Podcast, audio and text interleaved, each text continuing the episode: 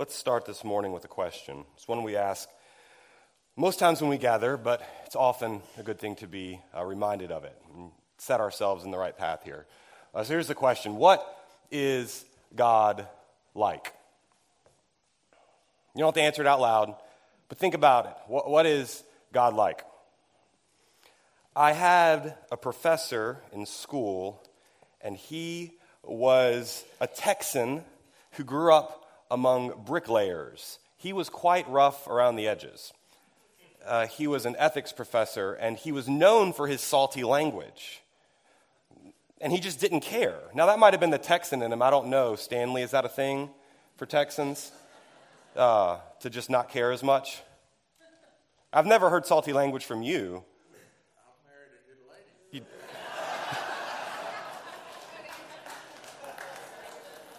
Fair enough. he was often asked about the state of the church in America.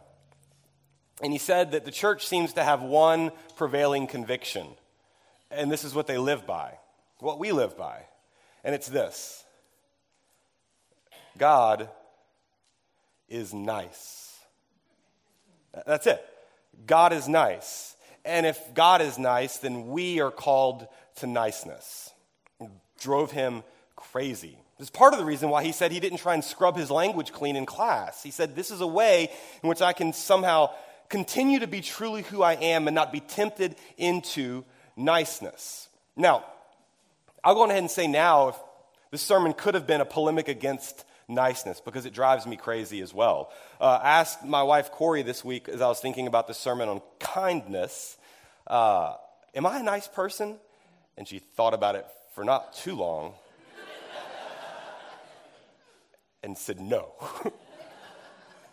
Although I feel like I returned that favor when you asked it about yourself, too. Um, I'm not trying to be nice, I'm trying to be kind. And it's a different thing. So let's talk about the difference between niceness and kindness as we get started. Because when we talk about the fruit of the Spirit and kindness is our focus today, it could get a little bit murky. We can start to think that what we're supposed to do is become agreeable Christians. And That is not kindness. All right. I've got a couple of people, Madison and Dawson, are going to help. They're going to uh, help with a visual to get us part of the way here. Um, so, Dawson, come up, and Madison, wherever you are, I need y'all's help with this. Um, we've talked about the fruit of the Spirit as uh, the fruit is that which evidences that we are on the vine uh, with God. So, one of y'all hold one side, and one of you hold the other. It's not a super heavy stick, but it's okay. Um, that there would be this, uh, this vine, this source of life, which is God. And if we are, as sons and daughters or children of God, part uh, of God's goodness, then we will exhibit fruit or these qualities, characteristics that are godlike. Kindness being one of those. Niceness is not listed anywhere. One conviction that modern day Protestant Christians have in this world, which is that God is nice and that we are supposed to be nice as well.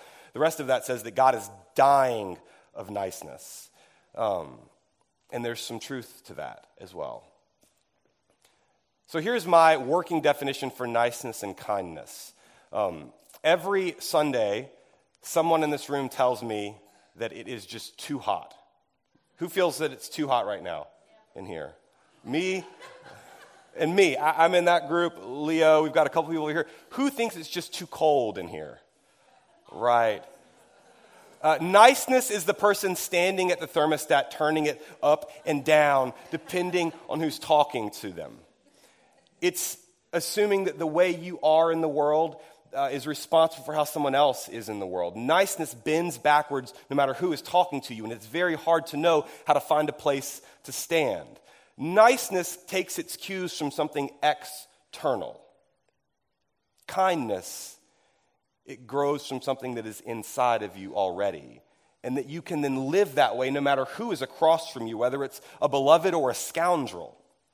Kindness it's not bothered. Here is niceness, though. And actually, this is just a good image for everyone's been asking when they saw why I'm carrying duct tape around. Um, it's for this. It's not to, not to quiet myself or someone else. Um, think about the fruit of the Spirit as that which grows off the vine, which is God. And then the temptation to pretend. Niceness is a pretending toward kindness because it's much more difficult to be kind than it is to pretend and just to be nice. Um, so, this is what it looks like it's to take the fruit, the thing that you want to be, and to sort of stick it onto yourself, to take a dead branch and, uh, and tape it on, and then say, like, we're good to go now. We've, we've done our job. Now, when I picture God talking about the fruit of the Spirit, this is not the image that comes to mind. A bunch of rotten bananas being taped to a dead tree that I'm pretty sure is not a banana tree, because I don't know what banana trees look like. Um, I just know that this isn't one. Um, not like this. Here's the problem, though.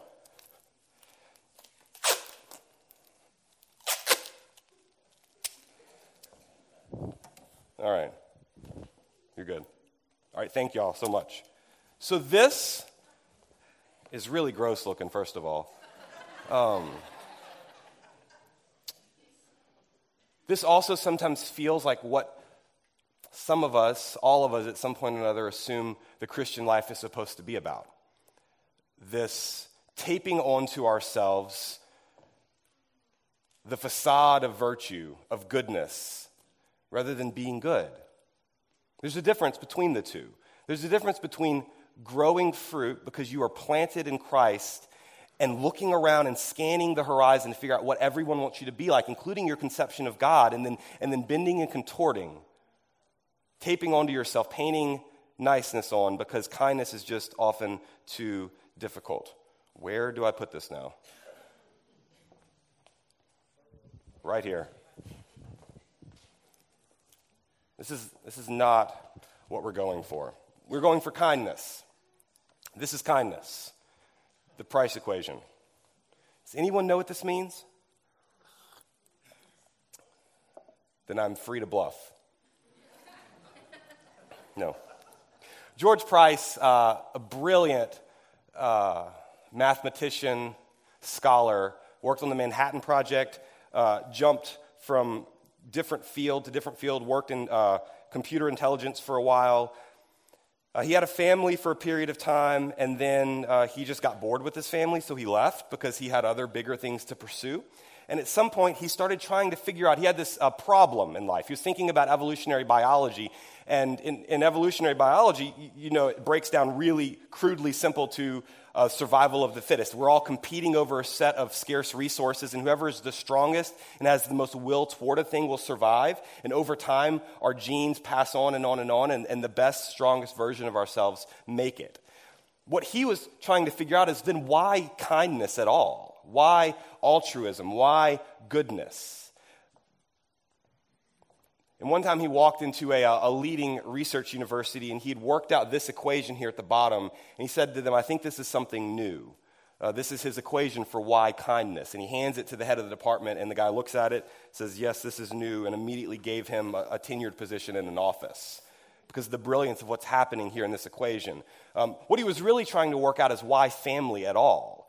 Uh, if, if the goal in life, in this sort of uh, survival of the fittest understanding, is that I need to get as much as I can get, and I need to win as much as I can win, and everyone else is sort of in my way unless they're part of that plan for myself, then, then why would we sacrifice ourselves, for instance, for our children? Uh, now, he just left his family in the dust, and so this is a deep concern of his. Why family? Why kindness? Or, or this is another way to say it. Why does anyone help anyone? Where does this urge come from? Now, he's not asking this question uh, as a, a person of faith, he's asking it as a scientist. But he comes up with this equation, and at its heart is this idea of your genes passing on. He says, There are times where you will work against your own self interest to preserve the future of your genetic code. This is where we start to get into the weeds a bit. His line that's famous is um, I would lay down my life for two of my brothers or, or for eight of my cousins. Uh, this is his equation. We sort of have this intuitive sense that if Judah or Ruthie who are sitting here, if y'all make it on into the, the next, whenever I pass on from this life, if they keep living, then a part of me gets to carry on. Uh, now, if both of them make it through, then there's a greater chance more of me will make it into the future. Now, here's the terrible thing about this equation that he realizes. If the world is this way, a zero sum utilitarian world, kindness is just self interest in disguise. And there is nothing that will make you more sad than that realization. And he became deeply depressed as he worked out the implications of this equation. What he ended up doing, in fact, was spending the rest of his life trying to disprove it. Uh, and he ends up selling all his stuff, becoming a bit of a beggar, uh, invites a bunch of folks who live on the streets to move in with him. They take, they steal. Uh, in the end, he's in such deep despair, he, he takes his own life um, because of the horror of what he seems to discover as the foundation, the bedrock of this world, which is that no good act is truly good. It is just self interest in disguise. Ugh. This can't be what kindness is. The, the word kindness, in our language, has its roots in the word kindred, or your kin, your family. So when you're told to be kind, to act kind towards someone, it's treat them like they're your kin, like they're your kids, or like they're your parents or your uncle, unless you don't like your uncle, and then you, you know. This is, this is the sort of foundation for kindness. If you could treat others like they were part of your family, which is fair enough. Does everybody know? Everyone knows John 3.16 in here, right? For God so loved the world. Does everyone know the other John 3.16? 1 John 3:16? Anybody? Don't feel bad, I didn't either. It's funny the scriptures we decide to memorize and the ones we don't. Um, let me read it to you. This is how we know what love is. Love being the first of the fruit of the Spirit, as a reminder. Love gets defined by Paul in the letter to the Corinthians. Love is patient, love is kind. We're sort of gathering together all of these things. This is how you'll know what love is.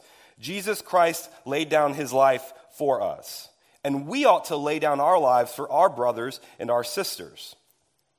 Simple enough. Jesus falls right into this equation that Price worked out. When you are kind, it's because you're supposed to love and lay down your life for your, your kin. Now, if that's all that it means, then what you immediately have to do is figure out who your family is and who not your family is. Because who not your family is is who you can keep out there, and who your family is are the ones who you can protect. We start to talk about ourselves as a family of faith, Spring Creek. But does that mean that we only are interested in the well being of whoever makes it into this room on Sundays? I don't know. Who is your family? In Matthew's gospel, this is a question that gets answered. Matthew chapter 12, verse 46. While Jesus was still talking to the crowd, his mother and his brothers, they stood outside wanting to speak to him.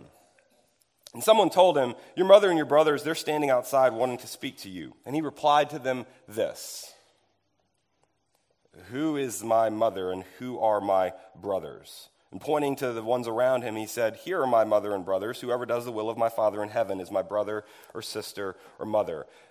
Scholars think this might, in fact, be the real reason Jesus was killed.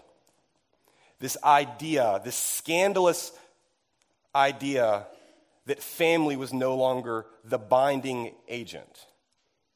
That you could, in fact, embrace someone who wasn't part of your tribe. Who is my mother or my brothers? The ones outside or the ones in here? Takes this idea of family and just explodes it. That's the question. So then, be, who is my family. If we only need to be kind to those who are part of our tribe, it's really important we get this question right. There's this story. I have to tell a story from the book of Exodus once every Sunday, or I lose my ordination. Exodus chapter 15 this is right after they cross through the Sea of Reeds.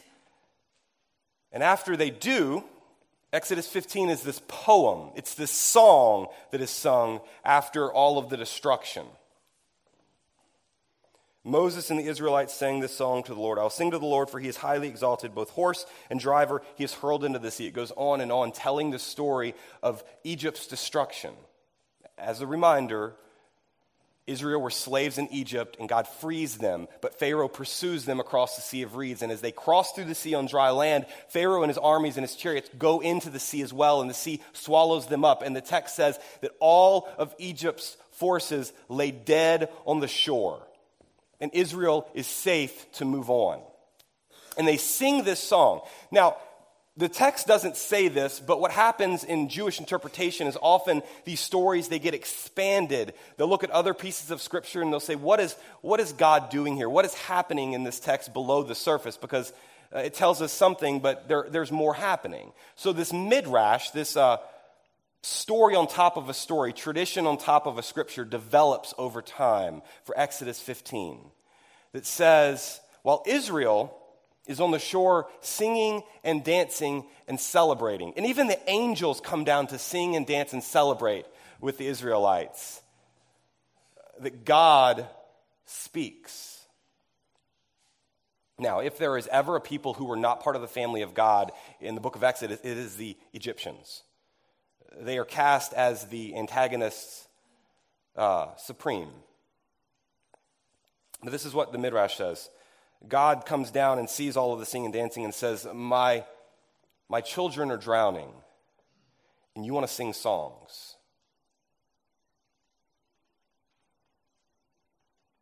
We're just you made in the image of God.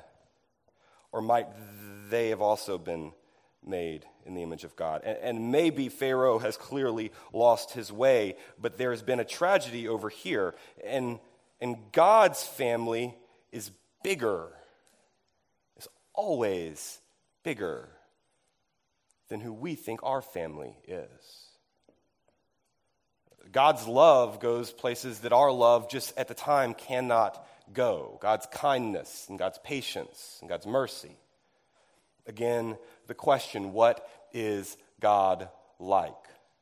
Because I'll be honest with you, when my enemies, if I ever see them washed up on the shore, embarrassed or worse, there is a part of me that feels, oh, they got what they deserve.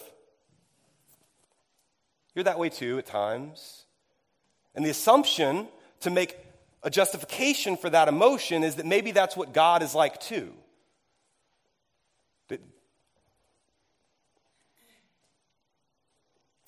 that there truly are those who are completely lost, and there are truly those who are completely found, and there is nothing between the two that is shared. This is the verse we looked at last week for who God is. We looked at it for patience, slow to anger, but let's, let's read it again from Exodus 34. The Lord, the Lord, Yahweh, Yahweh, the compassionate and gracious God, slow to anger, abounding in, in chesed is the word in Hebrew and faithfulness. The word hesed is the word for loving kindness. This is what God is like. It's going to take us nine weeks of moving through the fruit of the Spirit to say the same thing over and over again, which is this. We are to look like this. This is to be who we are about love, joy, peace, patience, and on, because this is what God is like. We're not doing these things to earn brownie points into heaven.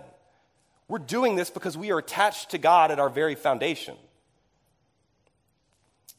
Now, this word kindness, to make sure we understand that we are not talking about niceness, let's dig down a little deeper.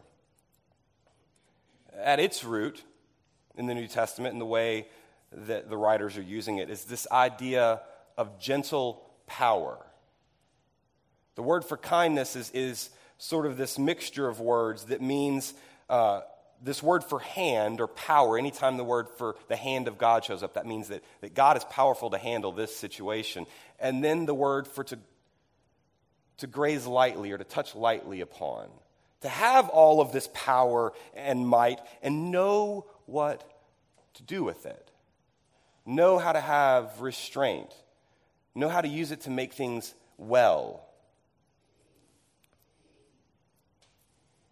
Often, we find signs of truths that we hold dear in places that are not the church. if all truth is God's truth and we name and we claim it where we find it,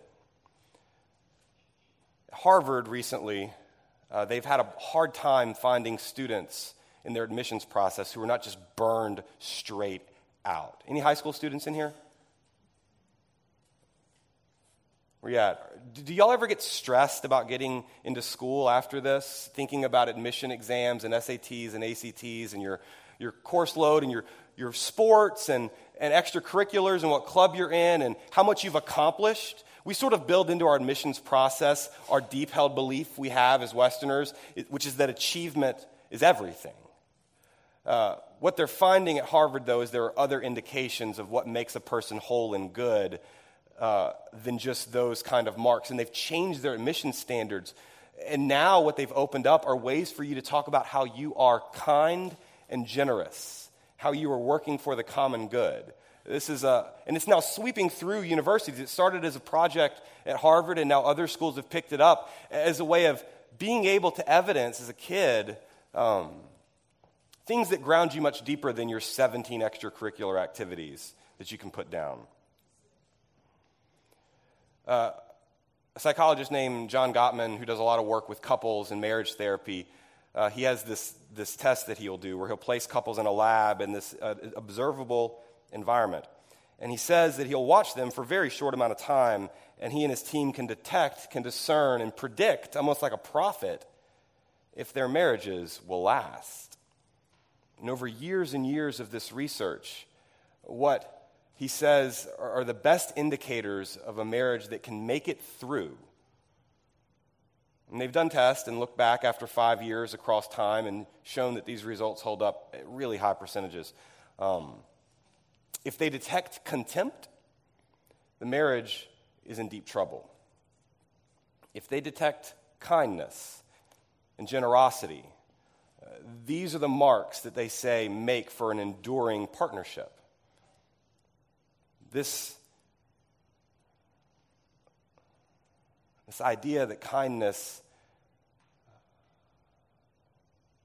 might move the world in a whole, generative, direction might help with the brokenness around us is, is woven through all kinds of things. Which brings us to Ephesians. What you have here is the section that Paula read in gray, and you can't read it because I don't want you to again. Um, and then what's above and below are the verses right before and right after. They sort of bound this section together. Again, this is back to the central thesis about fruit of the Spirit. If you are these things, loving, joyful, patient, kind, because you are trying to earn your way towards something, because you think God is watching you, waiting, uh, then you will have missed the point. If you try and act these ways because you are scared of the vine, then you are completely lost because it is impossible. Here is what we are after clothe yourself with the new self, the new creation. Created according to the likeness of God. What you have been made into in Christ as a new creation, a new being, is something like God. One early Christian writer said that, that God became what we are so that we might become what God is. That is a radical concept. Jesus says, Be perfect as my Father in heaven is perfect. It is insane. And then at the end here, this is the next chapter. Therefore, be imitators of God as beloved children and live in love, as Christ loved us and gave himself up for us, a fragrant offering and a sacrifice to God. In most other religions at the time, when Paul was writing and during the early church, the gods were out there to be appeased, not to be mimicked or, or, uh, or imitated. The gods told you what to do and what not to do. And if you did your job right, you would be given some sort of blessing or fortune. And if you didn't, if you upset the gods, then you would get some kind of punishment or consequence. And that was just the way things worked back then uh, in the religious system. And along comes Jesus uh, preaching this interpretation of Judaism that says, no, In fact, what you are being invited into is a relationship. What you are being invited into and transformed into is something holy. Not that God alone is holy, but because you might be part of God, you might in fact be moving toward holiness. Uh, we were with some friends the other night, and uh, we saw their wedding picture. And uh, it was several years ago since they had been married. And uh, my wife said, God, y'all have not changed at all. I hope we age like you do. And uh, they said thanks. And then, like every couple does when they're told that they don't look any older, uh, immediately undercut the compliment. and uh, said, When I look, this is the, the, line, she said, When I look in the mirror, I, I see my mom looking back. Um, in sort of a joking way, but that is what the Christian life is like over time. You look in the mirror and you see your parents looking back. You see your God looking back. You see Christ in you. That's, the, that's where we're headed. Being buried with Christ in his death and then raised with Christ, putting on the new self, walking out into the world, the fruit of the Spirit that is born within our lives, within our very bodies and our actions love, joy, peace, patience, kindness, goodness, generosity. We are to be this because that is who God is. Religion was never about getting all the questions right, it was about having a life, which is why early on the church was called followers of the way. Often to be Christian now means to believe all of the right stuff and to make sure that you know where the line is between your family and not your family, like Joey talked about with his sermon on peace, knowing where the dividing line is. And Jesus comes along and in his death and resurrection destroys the dividing line. And says, not just even the Jews are the family of God, but even also the Gentiles, the ones who are on the outside, who haven't heard the promise until just now. The prophet Isaiah at some point talks about how God blesses not just Israel, but the Egyptians and the Assyrians. This has always been the story. This is how kindness works. God has been so kind to us. You read it in Ephesians. I'll read it to you again.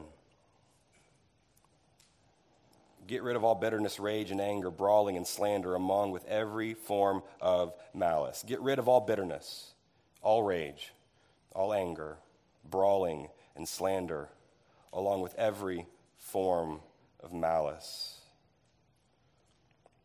In our sermon group on Monday, someone said, who'd spent a lot of time in churches over the years, there's a lot of churches that that fits the description of. There's a lot of Christians I know that that fits the description of much better. We really know how to pick a fight over things. Just, you know, when we believe things as bad as we do, as firmly as we do, it's hard not to disagree and then start to fight and then start to brawl and then start to rage.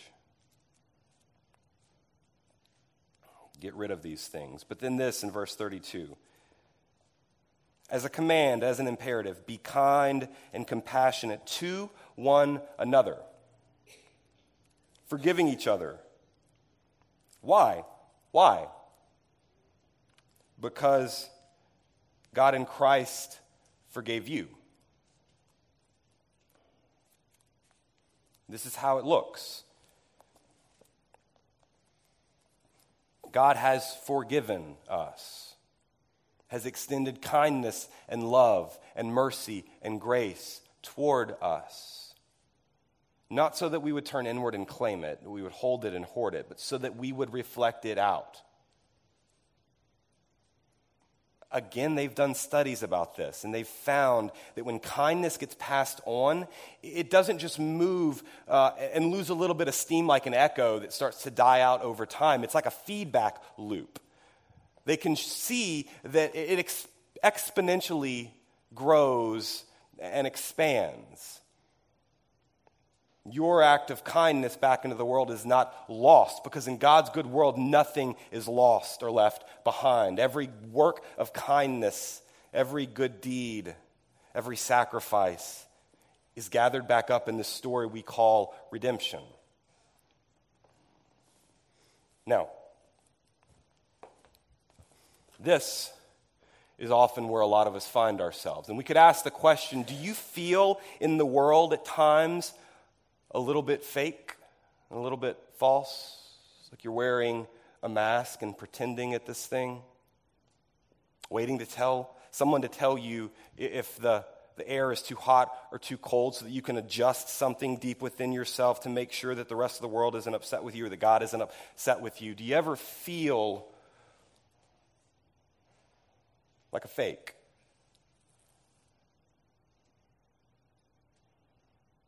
It is an awful, awful feeling. I've known it. At times I still do. To pretend like you are holy or righteous rather than being holy and righteous.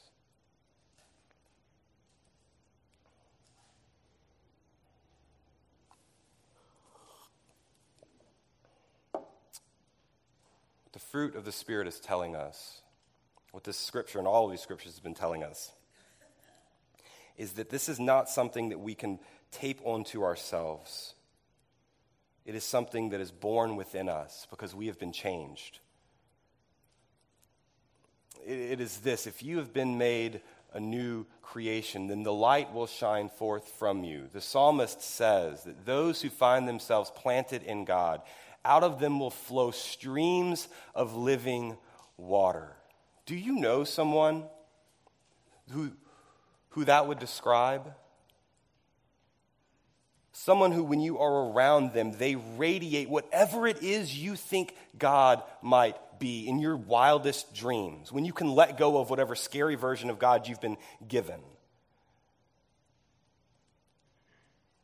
That is what we are called to. It is amazing. It's a little terrifying, to be honest with you. It would be a lot easier if God were the only actor in this equation and we were allowed to be the ones who were passive and just receive. But that is not what the Christian life is about. That is not what we've been called to. We have been called to be salt and light, to be love and peace and patience in a world that will not earn it because we did not earn it. Because we're not doing it for them. We are doing it because that's just who we have become. Folks will often talk to me about the moment that they uh, were saved. And I always both affirm that and then push against that a little bit and ask, How are you being saved today? Folks talk about when they were converted. And, and what is the thing you are being converted toward today? What part of your character is ripening? And what parts of your life need to be pruned back?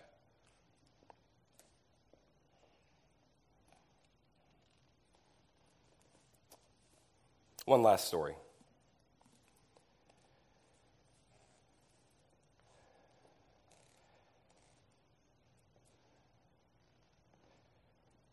When Moses goes up to the mountain the first time to get the tablets of the law, Scripture says that uh, that God wrote them with God's own hand. When he carries the tablets down, what does he see? Sees the rebellion, the golden calf, and smashes the tablets. Then he goes back up to the mountain. And when he does, the text says that it's the word of God given to him again, but it is written in Moses' own hand. And then when Moses comes down the mountain the second time, his face is radiant. There is something of God that has gotten stuck on him. It is shining from the inside out. Because at that point, Moses has stopped just simply being a passive character in the story, but it's become active. Is participating with God. We are invited to participate with God in the healing of this world. And when we do, we will not be ones who have received living water and light. We will then give it back. Let's pray.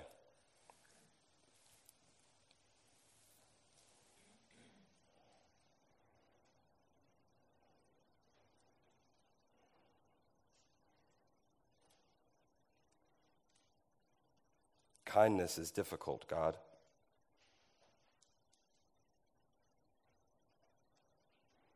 Particularly so when we don't find ourselves deeply rooted in you.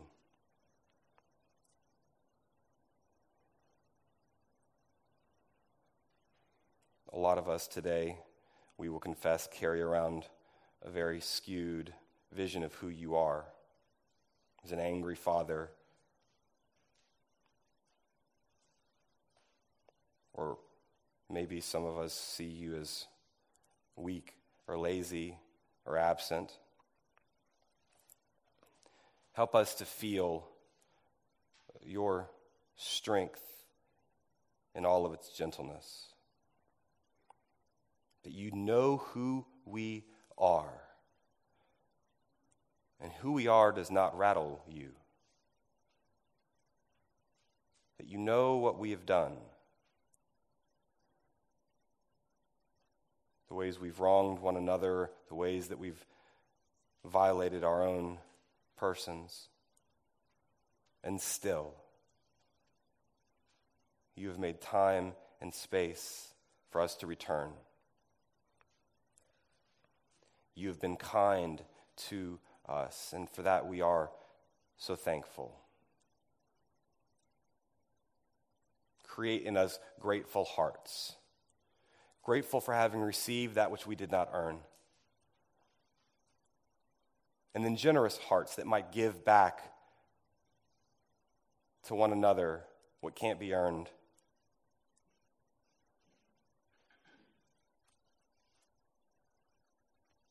that we wouldn't hoard forgiveness until someone says they're sorry, that we wouldn't hold on tightly to grace in case it runs out. Make us in your image, in your likeness, so that we might trust ourselves again. We pray all this in Christ's name. Amen.